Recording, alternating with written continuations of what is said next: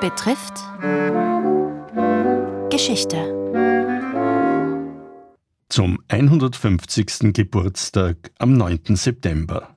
Dem Schauspieler gehört das Theater, der Regisseur Max Reinhardt. Heute Reinhardts Erfolge in Salzburg und im Theater in der Josefstadt. Berichtet von der Kulturwissenschaftlerin Hilde Heider-Pregler. Der lang gehegte Wunsch nach einem Festspielhaus ging 1910 in Erfüllung, als Reinhard eingeladen war, in der Münchner Festspielhalle den König Ödipus von Sophokles zu inszenieren. Reinhard nahm diese Inszenierung aber nach Berlin mit, wo er im Zirkus Schumann einen Theaterraum entdeckte, der ähnliche Möglichkeiten wie die antike Orchestra bot. Dieser König Ödipus mit Alexander Moissi in der Titelrolle wurde von einem breit gefächerten Publikum geradezu gestürmt. Im Zirkus Schumann erlebte 1911 übrigens auch Hugo von Hofmannsthals Jedermann seine Uraufführung.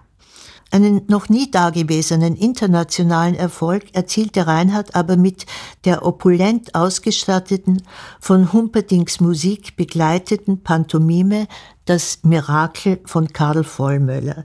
Die Weltpremiere dieser Pantomime mit einer Unzahl von Darstellern, Sängern, Chören, Tänzern und Statisten fand 1911 in der Olympia Hall in London statt.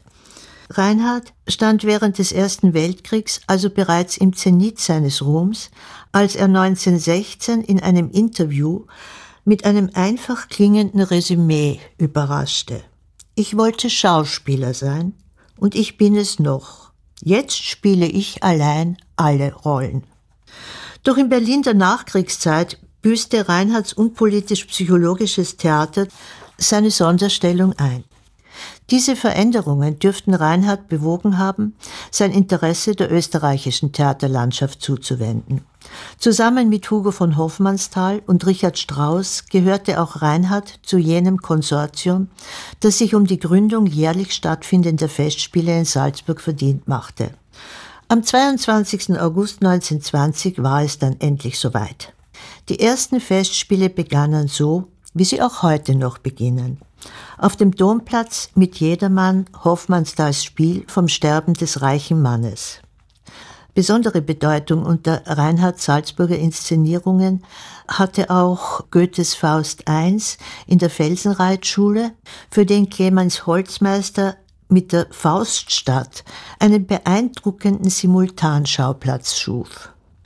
Am Burgtheater jedoch, wo sich noch vor Ende des Ersten Weltkriegs eine langwährende Krise angebahnt hatte, zeigte man Reinhard die kalte Schulter. Trotzdem sollte alsbald eine eigene Wiener Reinhardtbühne mit dem Burgtheater in Konkurrenz treten.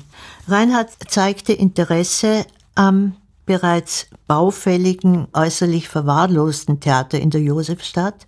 Reinhard ließ es getreu nach dem Vorbild des Teatro Fenice in Venedig, völlig neu gestalten und bezog auch die Streuselsäle als Gesellschafts- und Pausenräume in sein Konzept ein. Die Eröffnung am 1. April 1924 mit einer die Commedia dell'arte revitalisierenden Inszenierung von Goldionis Diener zweier Herren wurde zu einem künstlerischen und gesellschaftlichen Ereignis ersten Ranges. Max Reinhardt hatte die ihm angebotene Ehrenarierschaft strikt verweigert. Aus Oxford schrieb Reinhardt einen berührend traurigen und zugleich selbstbewussten Brief an die nationalsozialistische Regierung und er fasste zusammen, ich verliere meine Heimat, was das bedeutet, brauche ich denen nicht zu sagen, die diesen Begriff über alles stellen. Das war der dritte Teil einer Reihe über den Theatermacher Max Reinhardt. Es berichtete Hilde Heider-Pregler vom Institut für Theater, Film und Medienwissenschaft der Universität Wien. Redaktion Robert Weichinger. Morgen Tod im Exil.